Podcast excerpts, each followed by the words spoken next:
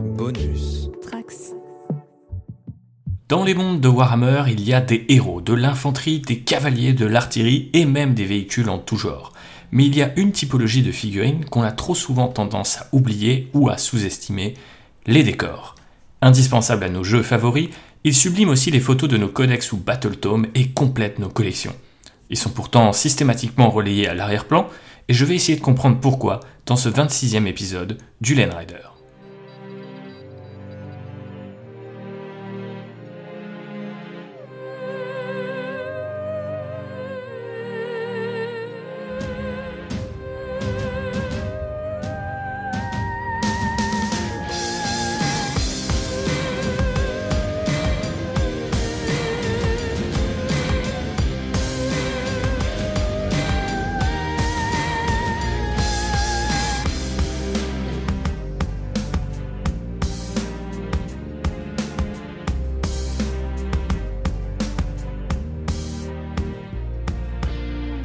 Toutes et à tous et bienvenue dans ce nouvel épisode format Cyclope. Je serai aujourd'hui une nouvelle fois tout seul pour vous parler des décors et des terrains des mondes de Warhammer comme vous l'aurez compris. Et avant toute chose, je voulais vous emmener dans l'histoire de cette gamme euh, unique en son genre Euh, et vous allez voir qu'elle est un peu plus vieille et étendue qu'il n'y paraît. Alors petit disclaimer, je vais me concentrer sur les décors de Warhammer 40 000 car ils sont plus nombreux et plus anciens, mais tout ce qui vient après cette chronologie restera parfaitement valable, euh, non seulement pour les spin-offs de Warhammer 40 000 comme Necromunda où il y a de très beaux décors, mais aussi pour Age of Sigmar et ses propres dérivés, je pense notamment à tous les décors qu'on a pu avoir pour Warcry. Donc euh, voilà pour cette petite précision. Et maintenant, si vous le voulez bien, commençons par presque le commencement, non pas Rock Trader, la première édition de Warhammer 40 000, mais bien la deuxième édition de Warhammer 40 000, la V2. Euh, bah écoutez, euh, l'époque où Warhammer 40 000 devient vraiment Warhammer 40 000, un wargame à part entière avec des armées, plus d'unités, etc. Et effectivement aussi pas mal de décors. Alors ces décors à l'époque, euh, on les appelle le Imperial Bastion, le Imperial Firebase et le Battle Bunker. Et donc les plus euh, vieux, que dis-je, les, vétérans parmi euh, les auditeurs et auditrices, se souviendront euh, que il s'agit de décors en carton, en fait, hein, en petites plaques cartonnées, avec quelques petites parties en plastique qu'on pouvait se coucher au préalable et qui permettaient d'assembler ces petites plaques entre elles pour un résultat, bah, pour le moins assez particulier. Je pense qu'effectivement, par rapport aux décors qu'on connaît aujourd'hui, on peut déjà remarquer qu'ils sont relativement très colorés mais aussi qui sont beaucoup plus futuristes et beaucoup plus euh, science-fictionnels que gothique ou baroque, ce que depuis euh, on a eu l'habitude euh, de voir partout sur nos tables de jeu. Mais euh, s'ils ne payent pas de mine esthétiquement, ils sont quand même accompagnés d'une large nostalgie euh, de nos jours, et je crois qu'ils s'arrachent euh, à prix d'or sur les sites de revente, parce qu'il y a beaucoup de gens qui ont commencé avec la deuxième édition et qui voudraient absolument mettre la main sur ces petits décors-là. Allez voir ce que ça donne sur les réseaux, il y a vraiment de chouettes photos. À l'époque, ils mettaient les tout petits Space Marine Blood Angel sur les petits bunkers, et c'était franchement assez cool à voir, souvent au milieu d'une planète de jungle, parce que c'est aussi l'époque avec les socles toi-même tu connais. On arrive à une sorte de deuxième ère pour le décor, ou plutôt une sorte de première véritable ère du décor entre la V3 et la V5. Le changement brutal est amorcé du coup avec la troisième édition, puisque dès le set de lancement, celui avec les Black Templars qui font face aux Eldar Noirs, euh, eh ben, nous avons des décors. Et c'est la première fois que nous en avons des décors à proprement parler, avec euh, bah, des petites ruines qui ont clairement l'apparence d'une église. Donc on rentre dans ce côté gothique que j'évoquais tout à l'heure.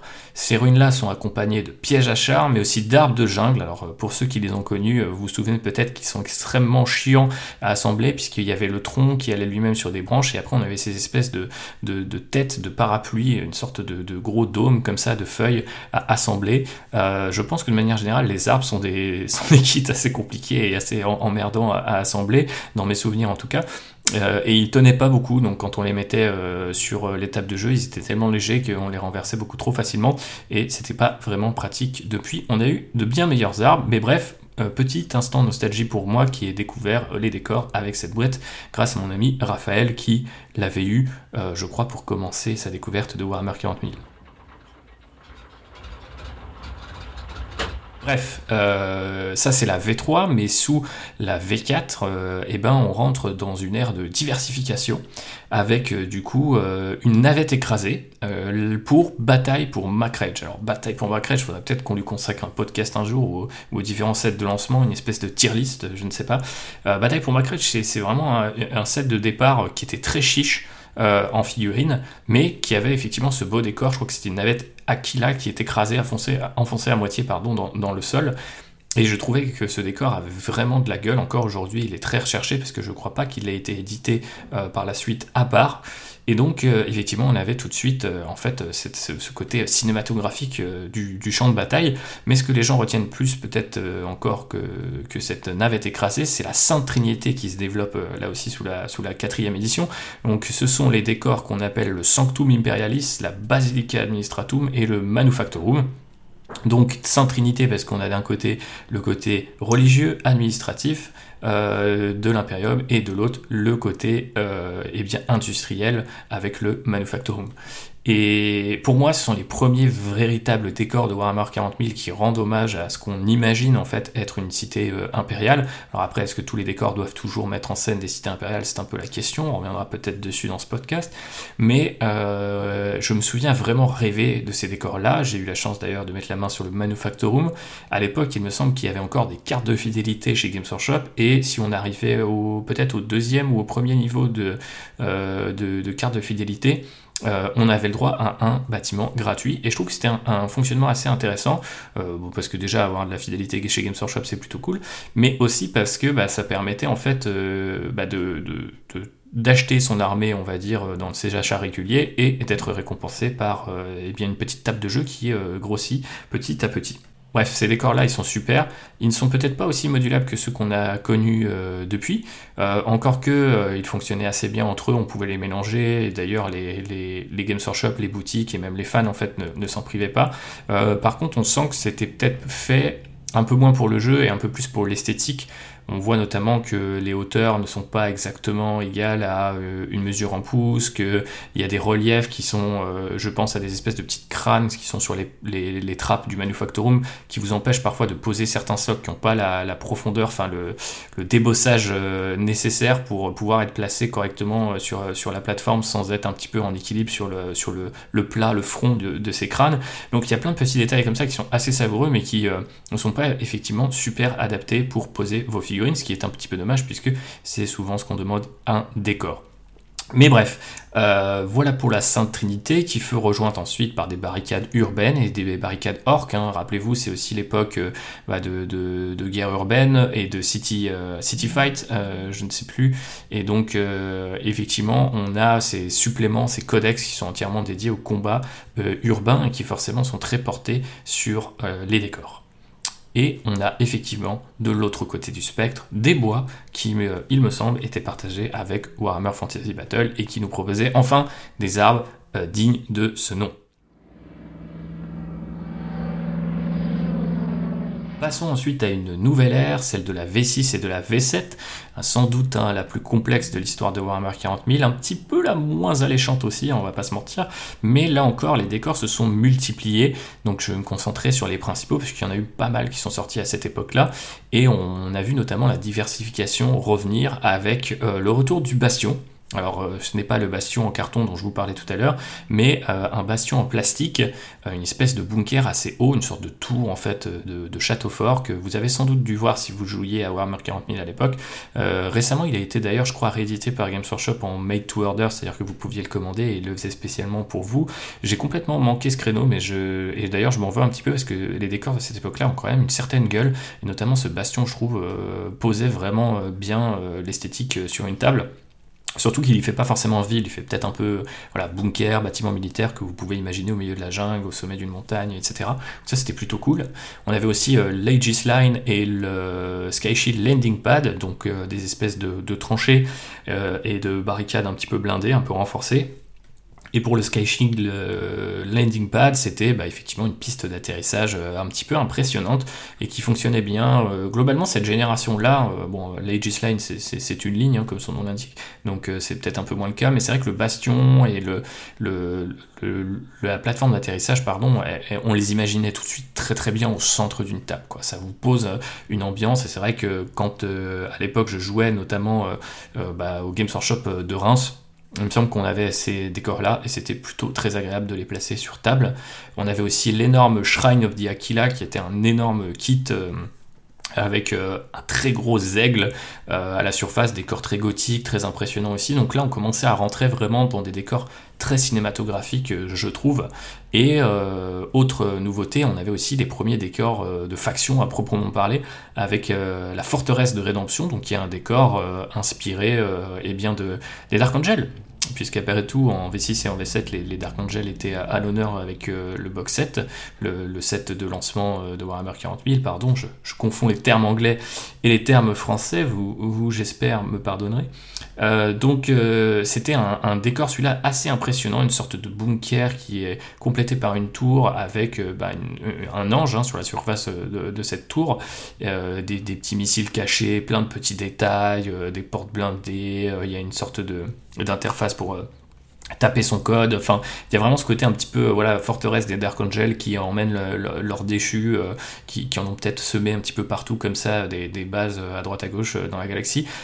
donc c'est vrai que c'était assez surprenant de miser là-dessus, mais ça fonctionnait assez bien avec les poster boys de l'époque qui étaient nos amis les Dark Angel. Et je dois dire que j'ai peint ce décor euh, quand justement je travaillais en remplacement euh, Games Workshop de Reims. Ça a été très court, mais c'est à cette époque-là que le décor déjà un petit peu euh, entamé, j'avais rajouté quelques détails parce que je le trouvais vraiment beaucoup trop stylé et qu'il le méritait. bien sûr, on voit aussi un peu plus tard des décors émerger sous forme de système à part entière. Donc on a le mur des martyrs par exemple qui se compose de tranchées et de bunkers. On a les Aquila Strong Points qui sont aussi de, vrais petits fortins qui sont compatibles avec euh, le mur des martyrs. Et euh, on a l'apparition d'un mobilier urbain, donc ça c'est un peu plus tard sur la V7, avec euh, des conteneurs, les pipelines de Prometheum et deux types de réacteurs, ainsi que bah, des décors, des décors taux, trois décors taux qui font aussi système. Donc c'est le Tide Wall et ça c'est plutôt intéressant parce que à part quelques barricades orques juste avant et quelques décors Eldar qui sont souvent en fait euh, dans l'ordre du post-apo, voilà, une espèce de lieu un peu mythique euh, redécouvert. On n'avait pas eu euh, finalement de, système à, part entière et les taux en offrent un, ce qui est plutôt assez logique puisque les taux ont aussi des villes, sont aussi un empire implémenté à un endroit précis de la galaxie. Donc j'avais trouvé ça super cool, même si je crois ne jamais les avoir vus en vrai, ce qui est un petit peu dommage. Je sais pas s'il y a des joueurs taux qui nous écoutent, mais si c'est le cas, envoyez-nous des photos parce que ces décors-là ont quand même l'air d'être vachement cool. Et donc effectivement, là, on sent que les, bâtiments, en tout cas pour Warhammer 40 000, se modernisent, qu'il y a vraiment l'idée de faire une sorte de système pour que les décors soient, euh, en fait, une, gamme de décors soit finalement compatible euh, avec euh, bah, ces différents éléments modulables, etc. Ce qui était peut-être déjà un petit peu le cas de la Sainte Trinité dont je vous parlais tout à l'heure, mais là c'est encore plus le cas et ça va l'être encore plus, eh bien avec le renouveau de Warhammer 40 000 sous la V8 et la V9. Qui renouveau euh, du jeu dit euh, renouveau des décors, et donc là on a deux nouveaux systèmes qui apparaissent. Il y a d'un côté le Fronteris, sont des espèces de bâtiments euh, industriels assez épais, avec des murs assez épais, et on a le secteur Imperialis, donc le secteur impérialiste qui, a été assez largement euh, développé. On retrouve euh, finalement dans ces deux systèmes euh, la trinité administrative, religieuse, industrielle des décors impériaux dont on parlait tout à l'heure, mais c'est vraiment la partie industrielle qui va dominer sur la durée. Parce qu'on va trouver voilà, des conduites, des passerelles, d'autres générateurs. c'est sans doute pas mal aidé par le développement de, de, Kill Team, sous sa deuxième édition, je dirais, je ne sais jamais comment on compte les éditions de Kill Team, mais pas l'actuelle, celle d'avant, dans lequel il y a pas mal de décors industriels qui sont mis en avant, puisque je crois que le set de départ c'était Adeptus Mechanicus contre euh, Cult Gene Stealer, donc deux factions euh, très d'inspiration très industrielle aussi. Et donc effectivement on voit les décors se multiplier à mesure qu'aussi ils se renforcent euh, du côté du jeu, parce que le set de départ de la V9 par exemple viendra avec des décors, donc ce n'était pas arrivé depuis un bout de temps, et bien en fait depuis la quatrième édition, si je ne dis pas de bêtises, et ça fait écho au jeu parce qu'en V9 on avait vraiment des typologies de décors euh, très différentes qui elles-mêmes avaient en fait des règles, des, interactions en termes de règles et en termes de jeu qui étaient différentes en fonction de si vous étiez derrière une barricade, euh, derrière une conduite, euh, derrière un décor très dense, type un bois, ce genre de choses. Donc effectivement, quand ils avaient fait revenir bah, la boîte de base, Indomitus, dans ses différentes déclinaisons, non pas l'édition collector avec plus de figurines, mais l'édition vraiment pour pour débuter euh, dans Warhammer 40 000, et ben à chaque fois il y avait des petits décors. Et je trouve que c'est assez bien d'ailleurs hein, d'avoir des décors dans, dans, son set de base. C'est vrai que je pense que c'est un bon moyen de de les mettre en avant, et on va en reparler un petit peu euh, ensuite de comment les mettre en avant, mais c'est vrai que c'était plutôt bien foutu, euh, et que ben, ça nous a amené à peindre du décor à ce moment-là tout comme la sortie de, donc, de Kill Team, cette fois sous l'édition actuelle, euh, à l'heure où j'enregistre ce podcast du moins, puisque là on a des décors vraiment très très chouettes, c'est une ville orque. En fait, on, voit des petits détails sur les décors qui, laissent entendre que c'était plutôt une sorte de, ville impériale, mais que reconvertie par, par les orques, recyclée par les orques. Et donc, euh, comme à Age of Sigmar, euh, on voit sous cette V8 puis cette V9, en fait, une multiplication des décors de factions euh, que ce soit pour les Space Marines avec euh, leur bunker, les Space Marines du chaos qui ont une espèce de Stargate, euh, la Death Guard qui a des cheminées, les Necrons qui ont des monolithes, le Gene Stealer Cult avait une foreuse qui a disparu sous la V9 qui était jouable mais c'était une sorte de grosse foreuse qui plongeait dans le sol. bien sûr il y a des décors Eldar. Bon bref, effectivement euh, Games Workshop se multiplie aussi euh, du côté des, bah, décors euh, de faction, ce qui est un élément dont on va reparler. Personnellement, je suis pas hyper fan de l'idée des, décors de faction, mais c'est vrai que ça permet d'avoir des tables thématiques assez intéressantes. Je pense que ce sont finalement les orques qui remportent assez haut la palme parce qu'entre le make shop et les décors de Kill Team, il y a vraiment l'occasion de se faire une table de jeu made in Games Workshop, mais entièrement à, à la thématique des orques qu'on a d'ailleurs fait avec euh, mon cher euh, JB euh, que j'embrasse, où on avait l'habitude bah, de se battre dans une ville qui était à moitié impériale et à moitié recyclée par les orques, ce qui est toujours plutôt cool d'un point de vue cinématographique et immersion. On passe à, la V10. Alors pour l'instant, pas de nouveaux terrains à l'horizon. Euh, certains néanmoins ont, des règles, hein, euh, notamment euh, la nouvelle Aegis Line pour la, pour la garde impériale, je pense à ça. mais il se trouve que les règles du couvert, de manière générale, par rapport à ce que je disais sur la V9 tout à l'heure, ont été grandement simplifiées. Euh, donc c'est une gamme qu'on pourrait euh, euh, finalement développer, mais avoir, parce que le jeu, de ce point de vue-là, c'est quand même grandement eh bien, modifié au sens de la simplification. Maintenant, toutes les, toutes les décors donnent à, peu près le, même bonus et assez facilement. Donc est-ce que Games Workshop a encore l'intention de développer cette gamme de décors? J'imagine que oui, mais on n'a pas forcément de, de pistes particulières pour le moment. Donc à défaut, je voulais vous proposer une espèce de petite wishlist de ce qu'il pourrait euh, eh bien, nous offrir par la, par la suite. Et je vais commencer avec euh, du relief. Euh, il y a eu pendant un temps une table de jeu modulaire Games Workshop qui intégrait directement des, du, relief, ce qui était assez difficile à utiliser et franchement pas pratique euh, parce que voilà à ranger c'était un calvaire ces espèces de dalles comme ça texturées qui étaient hyper chiantes à ranger. Mais je trouve que euh, l'idée d'avoir du relief euh, ça pourrait être vraiment très très cool. Alors souvent ça fait des grosses pièces en plastique donc effectivement un peu chiante à produire un peu chiante à ranger. Mais c'est vrai qu'il y aurait un moyen, je pense qu'il y aurait de la place pour des morceaux de relief qui seraient pratiques à utiliser dans le sens où étudier pour placer au moins voilà une dizaine de figurines au socle 32 mm par exemple, des choses comme ça, parce que Jusqu'à présent, les tentatives que Games Workshop euh, nous a offert euh, par le passé, j'ai l'impression qu'elles n'intégraient pas cette logique euh, de jeu et de praticité. Donc ça pourrait être vraiment cool d'avoir, je sais pas, des petites collines, des choses comme ça. On a souvent des cratères qui forment quelque part un petit peu de relief, mais c'est par espace un petit peu négatif. Donc je trouve que c'est souvent un petit peu un petit peu surcoté. Qu'est-ce qu'il faudrait faire? Creuser dans une table? Je ne sais pas, peut-être, vous me le dites. Euh, autre chose que j'aimerais beaucoup voir, c'est des routes impériales. Ça, je pense que ce serait vraiment très cool.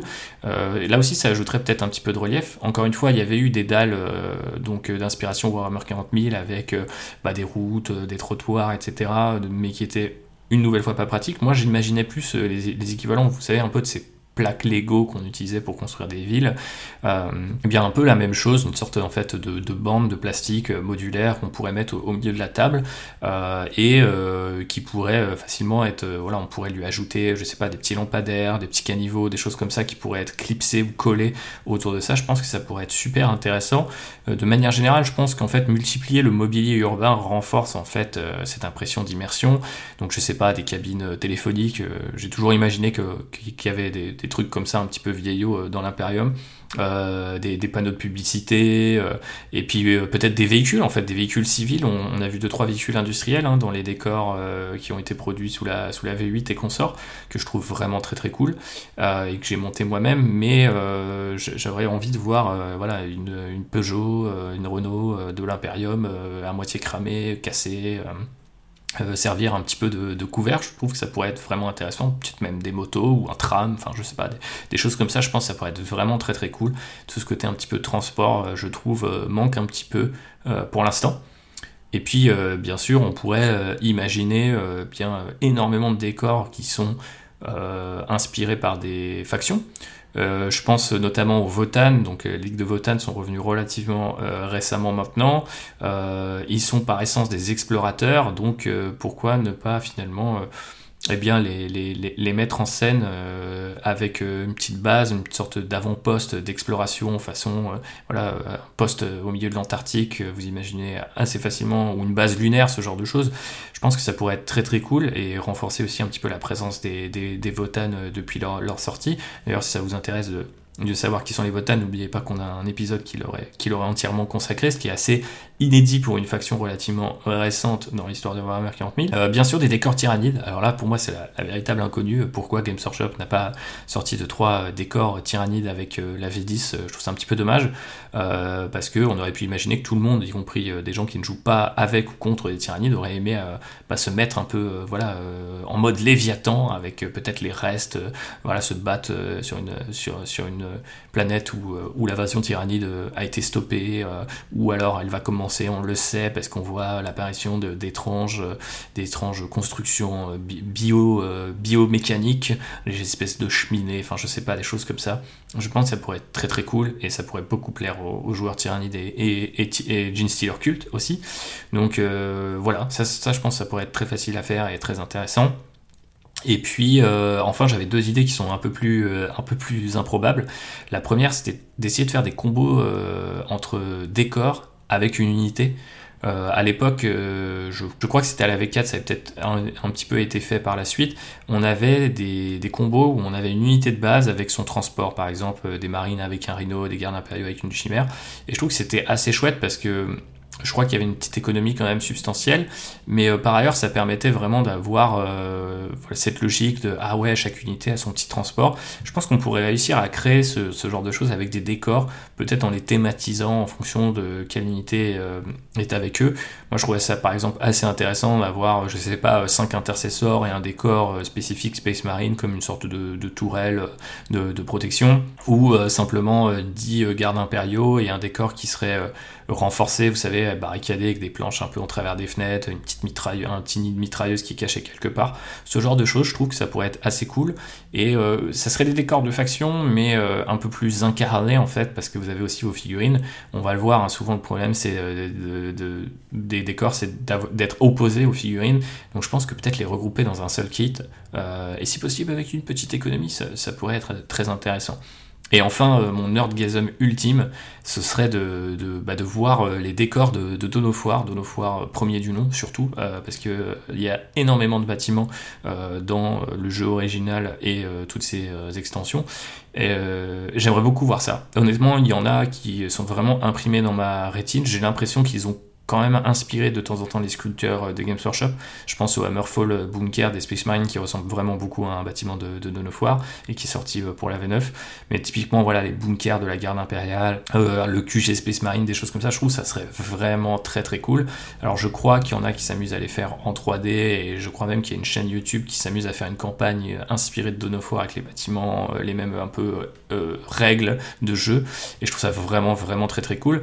je comprends pas trop pourquoi Games Workshop s'est jamais positionné ni à l'époque ni aujourd'hui, puisque j'ai vraiment l'impression que ce serait un bon moyen de capitaliser sur, sur, ce, sur ce jeu vidéo. Après tout, les unités existent déjà. En revanche, les bâtiments avaient été créés pour le jeu et on ne les avait pas forcément vus arriver bah, sous forme plastique.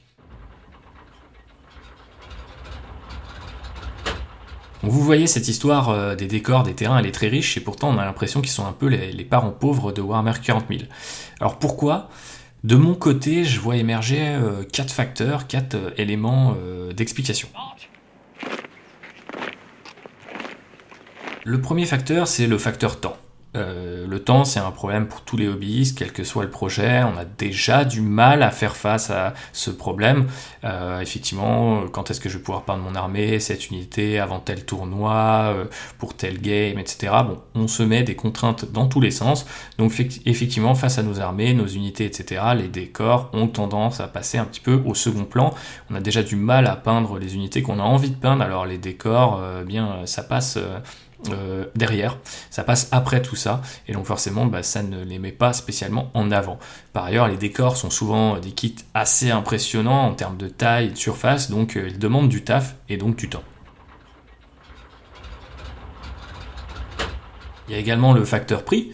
Euh, qui dit gros kit dit kit cher, et comme tous les autres produits Warhammer, eh ben, les décors sont chers, donc c'est la même logique qu'avec le temps, finalement, on investit déjà tellement en temps et en argent pour nos armées, pour nos unités euh, favorites. Euh, passer ensuite sur les décors, c'est une espèce un peu de double peine. Voilà, on remet la main au portefeuille, on se remet sur l'établi pour un bénéfice qui est peut-être euh, moins visible, en tout cas dans l'immédiat. Et puis euh, pour habiller une table, il faut beaucoup beaucoup de décors, donc le coût est assez vite multiplié et euh, ça revient peut-être quasiment à collectionner euh, deux armées, les décors d'un côté et puis bah, l'armée qu'on a vraiment envie de jouer de l'autre. Troisième élément de réponse, je pense que c'est l'accessibilité. Euh, à l'heure où j'enregistre ce podcast, on est en octobre 2023. Games Workshop sur son site ne vend que 23 éléments de terrain. On remarque qu'aucun système parmi ceux que j'ai présentés plus haut euh, pour euh, Warhammer 40 000 n'est complet. Donc les 23 éléments de terrain sont vraiment pour Warhammer 40 000, il y en a un petit peu moins pour Age of Sigmar. mais il n'y a pas de, de pack non plus euh, donc, euh, vous savez, une sorte d'assemblage de, kits qui euh, soit nous offrirait une économie substantielle, ou soit nous permettrait d'avoir déjà une table toute faite. Ça a été le cas en V9, je crois au début de la V9, il y avait un, ensemble de, kits. Je suis pas sûr que Games Workshop nous ait offert une, promo à l'époque là. Mais au moins, ça vous permettait de voir, ah ok, là je vais avoir un petit cylindre, des petites conduites, ce petit générateur. Vous voyez ce que vous achetez, vous n'avez pas besoin de commencer à piocher parmi les rayons et de vous dire, ah il me faut un peu de ci et un peu de ça. Franchement, allez faire un tour sur le site de Games Workshop pour vous en rendre compte de à quel point c'est cette, gamme pourtant très riche euh, et pourtant très récente. Hein. La plupart des kits euh, datent de la V8 ou de la V9 pour Warhammer 40 000 euh, et un petit peu éclaté entre plein de, bah, déjà de systèmes de jeu, Warhammer 40 000 de l'autre, Kill Team, Necromunda, etc. Mais donc il n'y a vraiment pas de solution, on va dire un peu clé en main pour se lancer et ça rend, bah, je trouve, l'achat et tout simplement le modélisme autour des décors moins accessible. Et enfin, mon, dernier élément de réponse, c'est peut-être euh, la visibilité. Euh, donc euh, pour moi, c'est limite la raison la plus importante, la clé pour comprendre pourquoi les décors sont, sont, systématiquement mis à l'arrière-plan. Aujourd'hui, en 2023, le système D des débuts n'est plus visible. Alors je m'explique, avant, Games Workshop mettait vachement en avant le côté do it yourself, donc qui est un emprunt à la culture punk qui inspire Warhammer 40 000 euh, à l'origine, jusque dans ses livres. Donc euh, dans le livre de règles, euh, par exemple de la troisième ou la quatrième édition, dans un livre que j'ai redécouvert récemment, par exemple celui de Apocalypse, première édition, où vous faites très grandes parties de Warhammer 40 000, ben, vous voyez des gens qui font bah, des décors avec des plantes d'aquarium euh, en plastique. Vous voyez des gens qui font du relief en mettant des livres sous euh, bah, un plaid vert ou gris. vous voyez plein de choses, des décors maison aussi, qui en fait sont hérités de ce côté do it yourself. Et c'était revendiqué par Games Workshop. Games Workshop vendait quelque part, ça et là, des barricades, des bâtiments, mais nous disait globalement utilisez ces bâtiments si vous voulez, mais sinon, voilà, tentez de faire le champ de bataille de vos rêves. Et aussi, euh, bah, parfois, c'est compliqué à le faire comme ça spontanément. De nos rêves, ça demande du temps et de l'argent, comme on l'a dit, mais peut-être qu'entre temps, on peut quand même déjà s'amuser à faire un truc relativement qualitatif avec euh, du coup euh, notre, euh, notre propre contenu, que ce soit du coup un plaid, des livres ou bah, des décors faits maison, et on peut s'amuser vraiment avec ça. Et pour moi qui commençais Warhammer 40 000 à l'époque, c'était rassurant de voir des gens faire de la bidouille, de, de se démerder avec ce qu'ils avaient, parce que j'avais pas forcément l'impression qu'il fallait avoir la meilleure table possible, et on voyait une, sorte d'échelle de progression au sein des livres Games Workshop, et ça je trouvais que c'était non seulement très intéressant, mais aussi rassurant. Euh, dorénavant, on n'a plus de tout ça. On a surtout des photos d'une extrême qualité. On est dans une mise en scène, euh, franchement, souvent digne des dioramas. Euh, je, crois que souvent, en plus, ils font en sorte de cacher un petit peu les socles des figurines. On a vraiment parfois l'impression que c'est des espèces de, ouais, de tableaux de bataille qui sont super bien faits. De ce point de vue-là, Games Workshop a fait énormément de progrès dans la mise en, scène. Effectivement, la scénographie, puis même tout simplement, bah, les, figurines on a vraiment l'impression qu'elles sont mises en valeur par, euh, ce département photo de, chez Games, mais on voit plus du tout euh, ce qu'on disait tout à l'heure, le côté un peu bidouille, le côté un petit peu commencer par ici, puis euh, aller vers là, puis finissez avec l'ultime décor qui ressemble quasiment à Diorama. On n'a plus cette progression.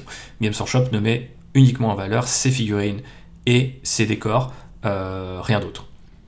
Mais si les figurines peuvent compter sur tout le système des tutos, de la méta, etc., les décors, ils ont quasiment rien pour être mis en avant, à part ces photos-là. Du coup, le système D, il a disparu, mais il n'a pas été remplacé par autre chose. C'est-à-dire que Games Workshop ne met pas en valeur ces décors au-delà de ces photos-là, en proposant, je sais pas, par exemple des tutos. Euh, euh, je pense que des règles, comme on, en a sur certaines factions pour des décors, sont un moyen d'inciter les gens à aller euh, vers bah, le terrain et peindre autre chose que de la figurine ou du véhicule. Mais je pense que c'est encore un petit peu, même carrément insuffisant. Et euh, j'imagine que en fait, cette espèce d'abandon quelque part des, décors euh, explique le manque d'intérêt pour cet aspect euh, du hobby. Du coup, maintenant qu'on sait pourquoi les décors sont relayés au second plan, essayons de comprendre comment on peut inciter euh, nos amis hobbyistes et vous, chers auditeurs et auditrices, à euh, mettre la main à la pâte et puis euh, vous lancer hein, dans, le, jeu, j'allais dire. Pas le jeu, mais en tout cas ce monde assez merveilleux des décors et des terrains. Redonnons-leur la place qu'ils méritent et pour ça, eh ben, je vais vous donner d'abord des petites astuces mais surtout je vais essayer de vous donner envie de peindre ces décors de manière un petit peu plus transversale, un peu plus modélistique, hobbyistique et tous ces termes assez barbares. Mais commençons par les conseils pratiques. Pour la question du temps, euh, tout d'abord soyez indulgents. Les décors que Games Workshop euh, nous propose, ils sont ultra détaillés, comme toutes les autres figurines de cette compagnie.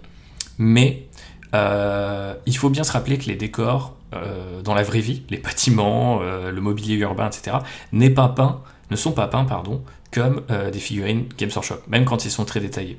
Je vous prends l'exemple par exemple d'une ruine typique hein, de, de, de, Games.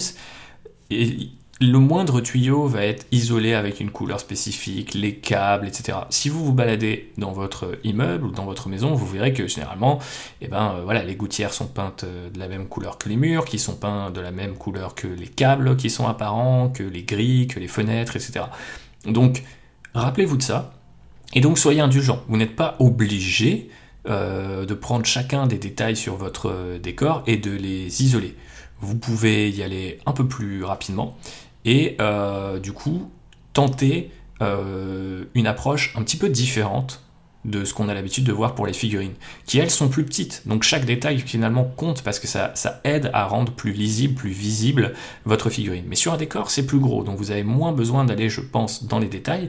Donc n'appliquez pas les méthodes Games Workshop de dire ok, vous faites une couche de base, puis un lavis, puis un éclaircissement, puis un deuxième éclaircissement, puis après vous alliez chercher des, des, des petits des points de détail pour attirer l'œil. Globalement, sur un décor, je pense que ça ne sert pas à grand chose. Donc n'appliquez pas cette méthode, testez-en d'autres, je vous en parle juste après. Et puis vous pouvez aussi tout simplement, euh, pour euh, aménager votre temps, vous tentez un décor entre deux étapes ou, deux unités. Euh, typiquement, quand on a un lavis qui sèche sur 10 figurines, bah, ça peut être assez long. Si vous avez un petit bout de ruine qui traîne, moi j'ai essayé de faire ça euh, ces derniers temps, bah, ça marche assez bien, ça permet de faire complètement autre chose, on est sur une autre surface, et c'est un moyen de mobiliser euh, votre temps sans aller forcément faire autre chose, quitter l'établi hobby. Je trouve que c'est plutôt intéressant.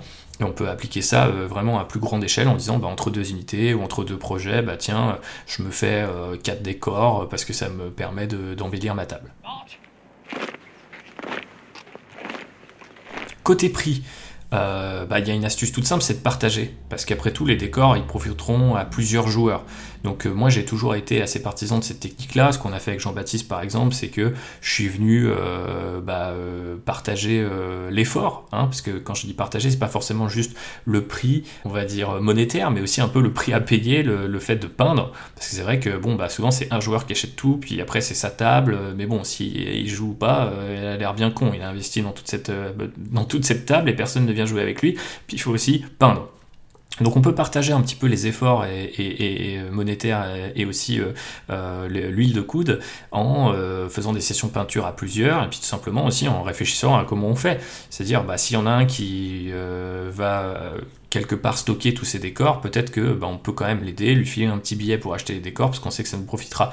Euh, soyez un petit peu collectiviste, soyez un petit peu euh, partageur du côté des décors. Moi, ça m'a jamais choqué. Je sais que hum, JB, par exemple, avait euh, repeint mon, premier Manufactorum, et il est toujours chez lui, et je compte bien lui laisser, parce que bah voilà, il l'a repeint intégralement pour le mettre aux couleurs du reste de, notre table. C'est une table qu'on a fait un petit peu à deux. il la stocke, c'est bien normal que je l'aide, soit financièrement aussi, que je vienne en peindre euh, chez lui.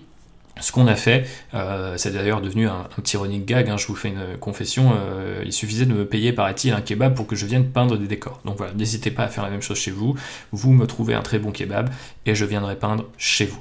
Euh, blague à part, effectivement, euh, mettre un peu tout ça en commun, ça, aide pour le prix.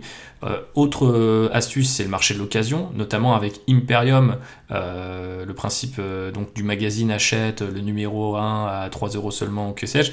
Bah, il y a énormément de décors dans Imperium. Moi, j'ai pu récemment mettre la main sur 5 à 6 décors pour Imperium, je pense pour à peu près 70 euros à raison de 10 euros pour le fascicule. Donc vraiment, on peut se faire une table, euh, franchement pour 70 balles, vous avez déjà de quoi remplir une table euh, Warhammer 40 000. Donc ça, c'est plutôt bien. faut aller chiner un petit peu sur Vinted, sur le etc. Mais ça se fait relativement bien. Donc n'hésitez pas à faire ça. Et d'ailleurs, j'en profite pour dire que globalement, le système Imperium, le système du magazine qui alterne entre des figurines et des décors, Franchement, c'est super stylé et c'est exactement ce que je disais dans le côté euh, installez-vous un petit peu euh, du temps et puis entre deux unités, vous faites des décors. Je sais pas s'il y a vraiment des gens qui commencent le hobby avec Imperium. Euh, je sais que Mélodie de la chaîne War Adventure, il me semble qu'elle le fait et qu'elle découvre un petit peu les trucs comme ça. Mais moi, je trouve que ça doit être quand même un certain kiff de voir un peu sa collection grandir comme ça à un rythme un petit peu presque prédéterminé, mais j'avais trouvé que la façon dont ils avaient arrangé les choses entre figurines et décors fonctionnait assez bien. Et puis enfin, pour le prix, il y a toujours le système D, hein, dont on parlait tout à l'heure. Moi, il y a un exemple qui m'a beaucoup marqué, c'est celui des taux dans la troisième édition, donc leur premier codex, il me semble. Je crois qu'ils expliquaient, ou en tout cas, il y avait une petite phrase qui nous disait voilà, les décors que vous voyez, les décors taux, euh, eh ben, euh, c'est des pots de fleurs euh, en plastique retournés. Et euh, ben, des petites pièces inspirées des kits taux, donc notamment des véhicules, je crois ou euh, bah, il les collait carrément ces pièces-là. Si vous en avez en rap, ça peut être fait. Donc c'est un bon exemple de comment euh, vous faire un gros décor pour, euh, pas cher. Vous avez une arméto, bah, vous faites un petit pot de fleurs avec une sorte de petit dôme, deux trois petits cercles, vous regardez un petit peu le vocabulaire, vocabulaire pardon, visuel des taux et vous faites votre truc pour pas cher. Globalement, aller dans les magasins de bricolage pour ça, c'est une énorme source d'inspiration pour moi en tout cas. Et alors on a toujours un petit peu la peur du décor un peu claqué euh, qu'on a fait quand on avait 14 euh, ans. Euh, moi, j'avais fait une espèce de manufactorum avec une boîte de Pringles explosée en guise de, cheminée qui était reliée à des tuyaux de, plomberie, vous savez, un peu en, plastique là.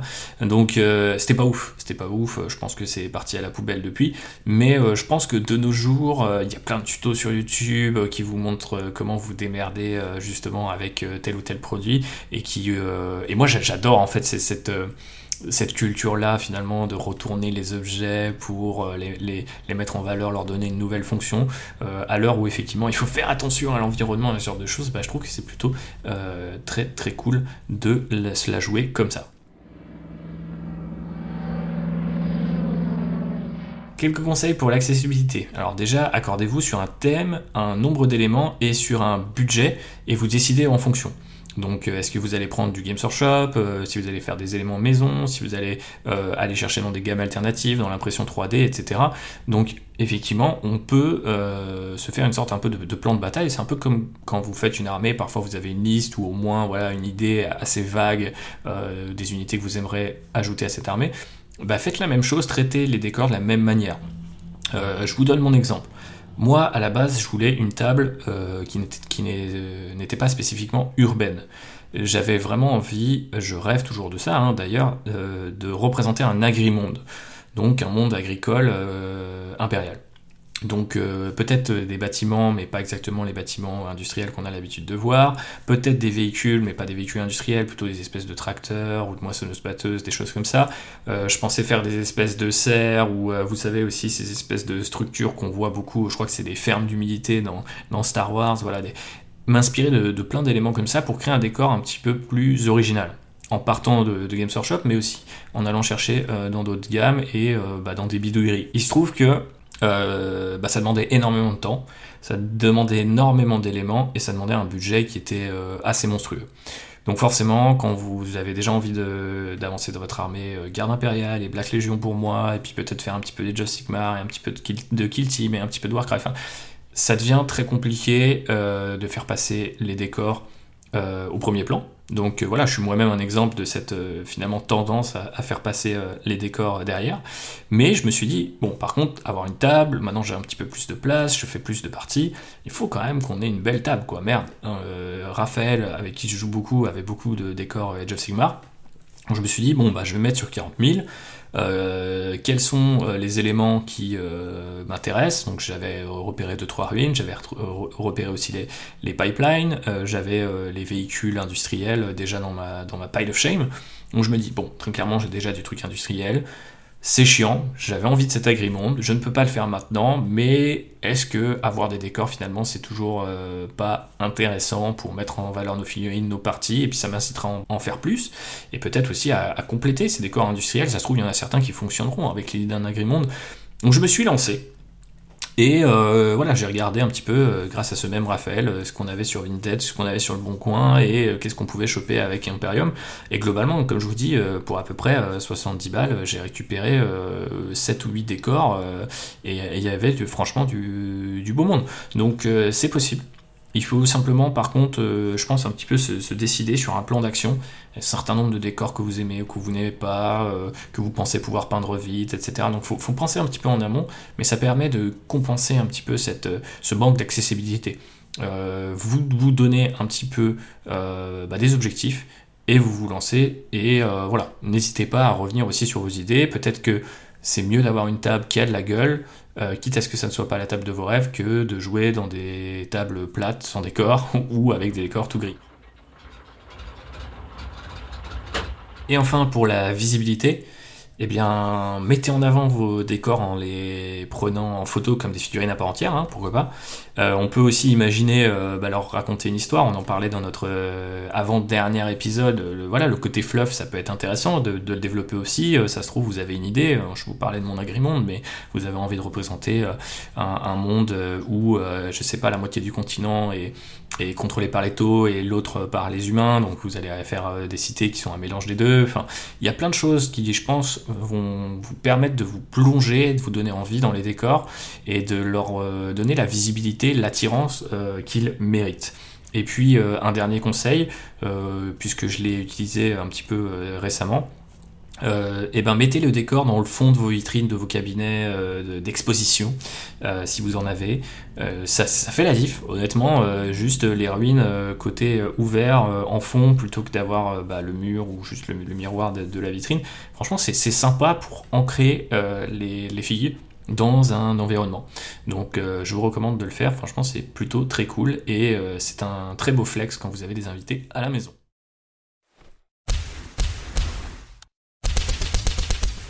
Terminons avec un bref éloge du décor, les raisons qui m'amènent à faire ce, podcast, ce que j'ai essayé un petit peu de mettre de côté pour vous convaincre. Alors tout d'abord, moi, je trouve que les décors, c'est euh, reposant. Plus encore qu'avec euh, d'autres figurines, euh, les décors sont pas forcément destinés à être vus de près, donc comme je le disais tout à l'heure, ils sont un peu plus intelligents avec vos erreurs ou avec votre flemme. Donc vous reprenez l'exemple des vrais bâtiments, vous pouvez sauter des détails, être un peu moins appliqué sans ruiner le résultat final. Et donc euh, les peindre et euh, même déjà les monter, hein, mais les peindre ensuite peut être reposant, voire même carrément relaxant. Moi je sais que je me mets énormément de pression et je prévois beaucoup mes armées à l'avance, j'ai envie qu'elles aient tel look, tel type de conversion, je, je travaille le fluff. Je fais pas tout ça avec les décors. Je me contente en fait de dire tiens, euh, c'est euh, un moyen de rendre ma table plus jolie, j'ai pas forcément besoin d'avoir tous les détails euh, de près, ultra bien faits, etc. Si je veux, je peux, hein. d'ailleurs c'est la beauté des figurines Games Workshop, hein, elles sont extrêmement détaillées, donc si vous avez toujours envie finalement quelques mois plus tard de, je sais pas, il y a des petits claviers pour ouvrir à des portes, il y a des projecteurs, il y a des lampes, vous pouvez ajouter ces détails si l'envie vous prend quelques, quelques semaines après. Mais c'est vrai que globalement, les, décors, hein, ça, peut se faire très très vite, sans forcément avoir cette, un peu cette pression à, performer ou à euh, ne serait-ce qu'uniformiser votre armée. Je sais que moi j'ai tendance à traiter le hobby un peu trop comme un, travail ou un peu euh, une compétition avec moi-même, en tout cas, parce que j'ai une idée très précise de ce que je vais faire pour, pour mes figues.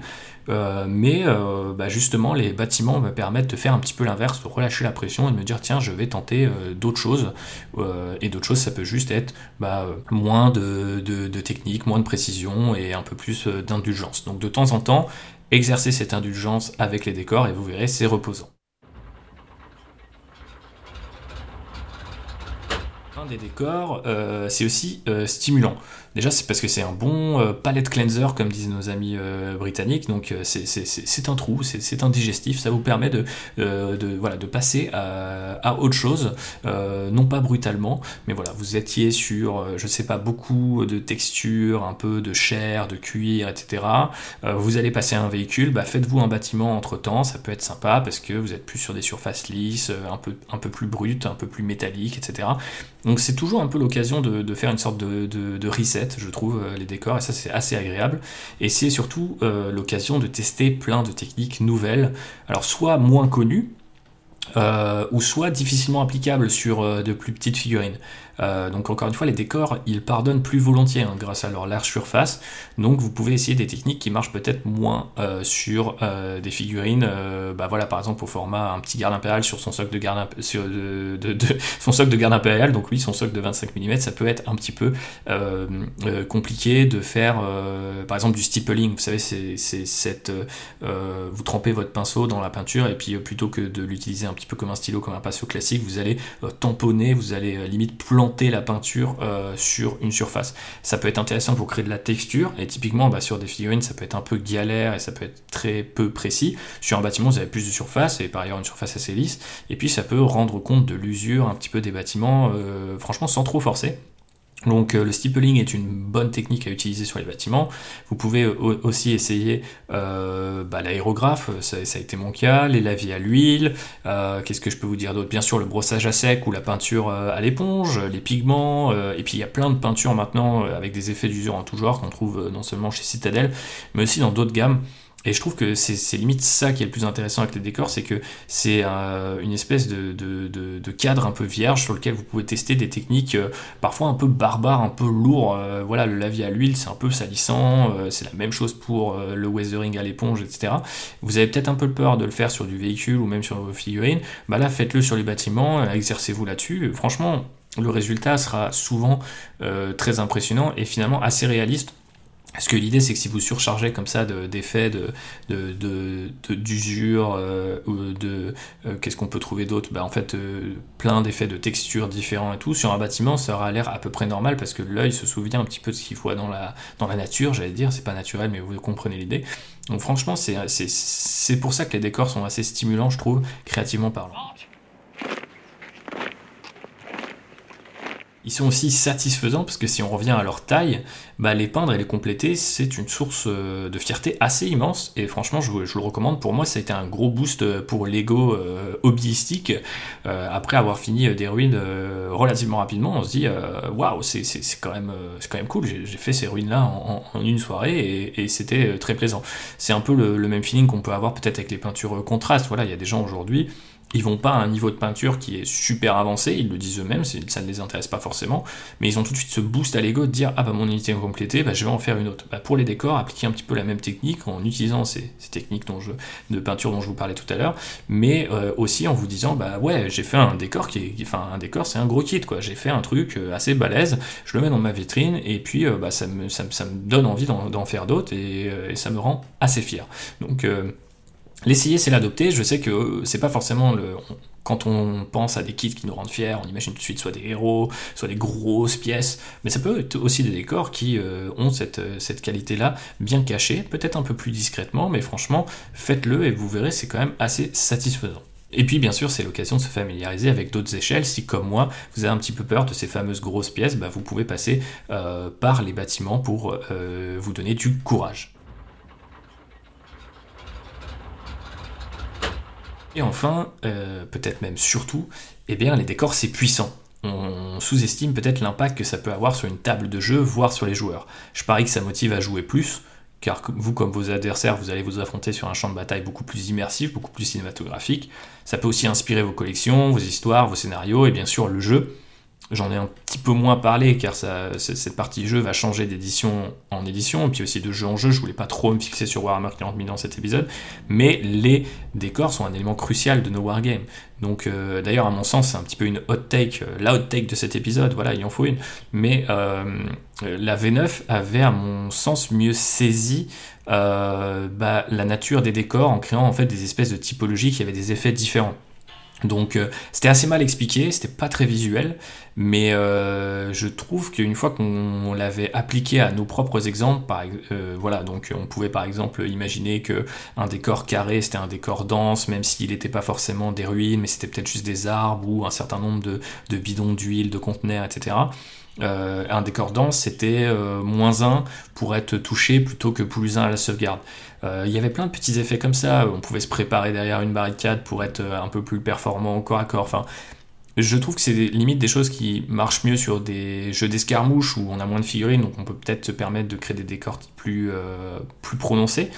Mais là, honnêtement, ce que fait la V10 avec un décor qui en gros est un plus 1 de sauvegarde, et euh, s'obtient très facilement dès que vous êtes à moitié masqué, euh, à moitié ou juste un peu masqué par, par, un, bout de décor. C'est moins bien. Je trouve que c'est moins finalement euh, photo réaliste et c'est moins intéressant, je trouve, en termes de jeu. J'avais vraiment l'impression qu'une fois mis à plat, les règles de la V9 pouvaient être vraiment être cool. Et je sais qu'avec Jean-Baptiste, on avait l'habitude de se dire, ok, on va mettre du dense ici, du lourd là, du léger pour avoir plein de petits effets.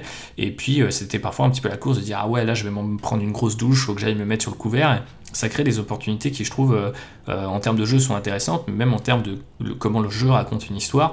Ouais, on imagine les gardes impériales se dire, ok, là, on a euh, cet élément de ruine, on peut se foutre dedans, on sera plus difficile à toucher, et je trouvais que c'était vraiment très intéressant.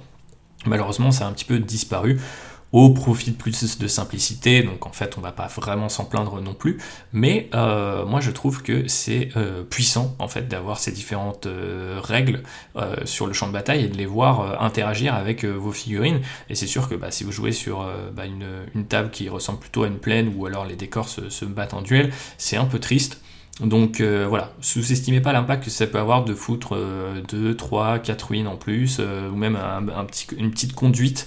Euh, c'est assez marrant hein, ces trucs-là de, conduite, de espèces de petits pipelines, vous les posez sur le décor et tout de suite ça, fait Warhammer 40 000 parce que vous imaginez que ça fait partie d'une plus grosse usine au loin ou ce genre de choses.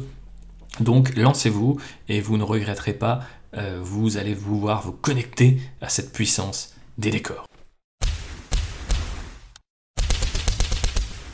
Voilà tout pour aujourd'hui euh, les amis, j'espère que je vous aurai donné envie un petit peu bah, de vous pencher sur cette question des décors, des terrains, appelez ça comme vous voulez. Je voulais quand même euh, terminer avec une petite partie hobby, puisqu'on me la demande souvent.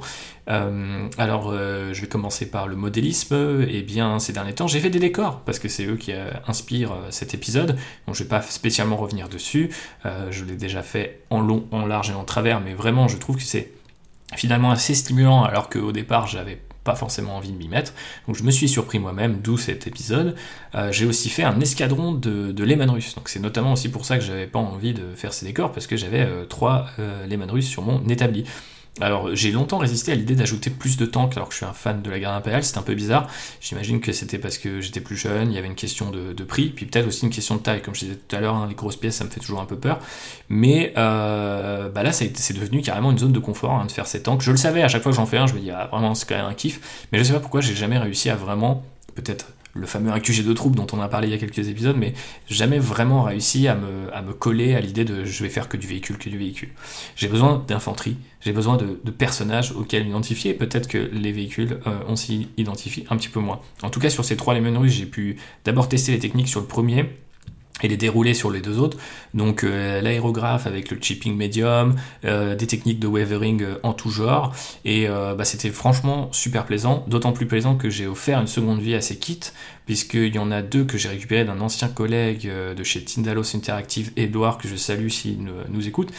Et bah, le dernier, c'était mon premier Lehman russe qui euh, avait été converti et là a été déconverti si j'ose dire puisque bah, j'ai un petit peu euh, retaffé sa, coque notamment le blindage avant euh, que j'ai un petit peu dissimulé derrière des sacs de sable sculptés en, green stuff mais voilà, c'est assez marrant de, comprendre le parcours de ce Lehman russe qui a été converti pour être plus gros avec une, coque plus large quand je l'avais acheté. Puis finalement, je me suis dit que la silhouette du Lehman russe fonctionnait très bien. Je ne sais pas pourquoi je ne l'aimais pas à l'époque, peut-être elle n'était pas assez impressionnante ou elle ne faisait pas assez Panzer pour moi, mais euh, voilà, là il est redevenu à, peu près euh, standard, avec quand même deux trois petits trucs euh, assez sympas, donc ces fameux du coup sacs de sable, j'ai mis des chaînes qui les retient, j'ai mis plein de petits éléments qui viennent du nouveau kit de la Sentinelle, donc des espèces de caisses de munitions, des armes, des sacs en tout genre, des toiles, etc., de camouflage. Donc j'ai vraiment kiffé euh, peindre ces trois chars-là. Ça rajoute beaucoup de points à mon œuvre d'armée garde impériale. Et puis euh, je n'ai qu'une envie, c'est d'en faire d'autres. Donc euh, j'en ai encore, je crois, trois en stock des chars. J'ai un Rogaldorn que m'a offert Jean-Baptiste. J'ai mon Blade que j'ai eu pour mes 30 ans et je vais doucement sur les 32. Donc va vraiment falloir que je me bouge. Et j'ai un Manticore que, il me semble, la fourrure m'avait gentiment offert. C'est un auditeur que je salue, très fidèle depuis le début de l'Enrider. Et puisqu'on parlait de jeu tout à l'heure, bah, je vais terminer avec ça, puisque j'ai fait beaucoup, beaucoup de parties euh, de V10. J'ai arrêté de compter parce que je crois qu'on est à plus de 15. Euh, globalement, c'est toujours plaisant de jouer dans cette euh, nouvelle édition. Je trouve qu'en termes de game design, c'est très intéressant, euh, moi qui travaille dans le jeu vidéo, de, voir un petit peu comment la philosophie de, game design a changé euh, chez Games Workshop. Je pense qu'en V9, on était vraiment du côté des, additions et des multiplications. Les règles étaient toujours plus nombreuses, les interactions qu'elles avaient entre elles, elles étaient aussi euh, toujours plus nombreuses, donc c'était assez exponentiel. Il fallait vraiment venir avec un cerveau bien préparé pour retenir toutes les règles. Euh, cette fois, on est plutôt dans une ère de la soustraction. On prend les datasheets euh, qui nous concernent, euh, les règles sont sur les datasheets. on ne va pas forcément apprendre les règles des datasheets, enfin des unités qu'on ne joue pas. Si on choisit un détachement, la plupart pour l'instant de toute façon n'en ont qu'un, mais les tyrannies et les Space Marines commencent à avoir leur codex, donc eux ils en ont plusieurs, mais eh ben, en fait on retient que les règles, les stratagèmes et les améliorations de ce détachement, donc je trouve ça intéressant la façon dont ça compartimente un petit peu euh, eh bien le, game design pour éviter qu'on ait euh, une quantité euh, pléthorique de, contenu et de possibilités stratégiques à retenir. Je trouve quelque part que ça permet aussi de revenir à un jeu peut-être plus stratégique. Quand on a des options limitées, je trouve qu'on est sur un jeu qui est plus instinctif, où la stratégie, la tactique, etc. va être plus spontanée et je pense euh, va mieux briller que quand on est euh, le nez euh, voilà plongé sur ces 24 ou je ne sais plus combien de stratagèmes on avait par armée enfin c'est complètement indécent j'avais vraiment l'impression que c'était pénible la façon dont dont le jeu avançait, c'était beaucoup trop ah là j'aurais pu faire ça, ah attends ici il y a potentiellement un truc que je pourrais faire, mais c'est un peu comme si on appuyait sur pause toutes les 30 secondes, c'était pas vraiment très intéressant. Je trouve que la V10 laisse un peu plus place au jeu lui-même euh, et aux unités elles-mêmes et moins aux interactions, c'est-à-dire euh, qu'on va faire avec des traits de seigneur de guerre, avec des stratagèmes, voilà. En fait, les sous-couches autour du jeu, euh, je pense, prennent moins de place, et donc le jeu lui-même ressort un peu plus brillant, un peu plus intéressant, je trouve. Vraiment, il n'y a pas énormément de choses qui ont changé hein, quand on regarde finalement euh, de près, on a l'impression qu'il y a plein de petites règles en plus, plein de changements qui sont très déterminants. La partie elle-même, euh, le déroulé de la partie change pas beaucoup, hein, même sur la létalité. Ils avaient quand même euh, annoncé qu'on serait sur quelque chose d'assez réduit niveau létalité. Finalement, pas vraiment. Enfin, ça dépend un petit peu les armées et, la typologie des attaques, mais beaucoup de tirs quand même globalement qui restent très violents. Mais je trouve qu'effectivement, le jeu lui-même a tendance à être plus intéressant et euh, en tout cas plus visible. J'ai vraiment l'impression qu'en fin de, de, V9, une édition par ailleurs que moi j'ai beaucoup apprécié parce que mes deux codex, Garde Impérial et, Space Marine du Chaos, étaient vraiment très très très très bons quoi, et très savoureux, euh, sans être euh, ni complètement dégénéré en termes de règles, bah, ni complètement raté ou à côté de la plaque. donc j'ai beaucoup surtout joué celui Space Marine du Chaos que ceux de la Garde Impériale, celui de la Garde Impériale pardon est sorti très tard. Mais euh, je trouve que c'est intéressant de revenir euh, sur, euh, sur cette V9 et de voir en fait comment il y a tout un paradigme hein, finalement qui a changé pour la V10 de manière assez discrète, c'est-à-dire que c'est pas du tout les éléments que Games Workshop mettait en avant qui changent, c'est beaucoup plus quelque chose de très diffus, de presque philosophique, de dire maintenant on est sur un truc très porté sur bah, sur euh, les mécaniques de base, sur le moteur de règle de base, sur les unités plutôt que les stratagèmes et tout. Donc euh, il y a un changement qui, euh, s'est fait, dont j'ai l'impression, les, d'ailleurs, les, analystes méta et très portés sur le jeu ne, ne, rendent pas forcément compte. Donc si vous débutez et que là vous avez l'impression que je fais tout un charabia, ne vous inquiétez pas, c'est moins compliqué qu'il n'y paraît, mais surtout, bah, penchez-vous sur cette philosophie-là. Si typiquement la, la V9 ou même peut-être déjà la V8 vous donnez l'impression que il y avait trop de choix, il y avait trop de choses à, à, à faire en amont euh, de la partie, et puis euh, pendant la partie, on va dire entre euh, deux, deux, phases ou entre deux unités, la V10 revient à quelque chose, je pense, de plus intellectuellement libérateur, et, euh, et, je pense que finalement, c'est pas forcément euh, moins stratégique pour autant. Au contraire, je pense que peut-être ça, met en avant euh, les joueurs qui vont utiliser le moindre des éléments à leur disposition plutôt que d'aller chercher bah les bonus qui étaient souvent doubles sous la forme d'un pouvoir ici, d'une relique là-bas, d'une unité quelque part ailleurs. Donc franchement, non, je pense que cette édition 10 est plutôt bien partie. Il y a pas mal de réactivité aussi de la part du Games Workshop pour corriger les choses qui ne vont pas. Donc c'est assez plaisant de jouer, je m'ennuie toujours pas, même si j'ai mis la priorité sur la garde impériale. Donc ça c'est plutôt euh, intéressant, parce que c'est vrai qu'on pourrait se dire, euh, bon bah, il faut qu'on a fait 15 euh, parties avec un seul détachement, c'est compliqué. Mais non, je pense que vraiment là je suis récompensé pour avoir une grande collection et l'avoir continué finalement envers et contre tout, y compris le, le meta chasing. Ça sert à rien de faire des unités qui sont très fortes bah, en ce moment, euh, notamment parce que Games Workshop commence à être très réactif, donc euh, un truc qui est très pété peut complètement disparaître euh, du radar trois semaines plus tard. Donc voilà, ne vous lancez pas là-dedans. Par contre, s'il y a une, en dehors du changement de paradigme d'un point de vue game design, une autre leçon à retenir de cette V10, c'est qu'effectivement, ce qui profitera le plus aux joueurs un peu casus, c'est d'avoir une grosse collecte. C'est de prendre les unités qui vous. d'avoir une base solide, en fait, notamment tout ce qui est troupes, etc. Et puis ensuite prendre les unités qui vous font plaisir, et peut-être en trip si vous avez envie, mais euh, franchement, euh, voilà, vous créez une espèce de. Euh, roulement entre les unités. Moi, c'est ce que je fais avec la garde impériale. Ça me permet de vraiment tester, de goûter un petit peu à différentes orientations. Ah, tiens, un peu plus artillerie, un peu plus tank, un peu plus infanterie je trouve ça très cool. Et euh, souvent ça vous donne l'impression, enfin on pourrait croire que ça veut dire ah vous avez fait le tour une fois que vous avez testé un peu les différents builds. Et au contraire ça vous donne envie d'affiner et tout, c'est assez intéressant. Moi je sais que j'ai jamais débloqué jusqu'à présent cette espèce de niveau euh, de sérénité en termes de jeu, de me dire ah ouais j'ai toutes ces unités mais est-ce que là j'irai pas un peu plus sur le côté euh, frappe en profondeur ou le côté un peu plus artillerie, le côté ah je vais multiplier les tanks. Et ça ça ne vient que quand vous avez suffisamment de collections bah, pour tester ces différentes configurations. Puis ensuite bah voilà la collection grandit et vous enfoncez euh, dans une direction euh, ou une autre, ou plusieurs. C'est là toute la beauté d'avoir une large collection.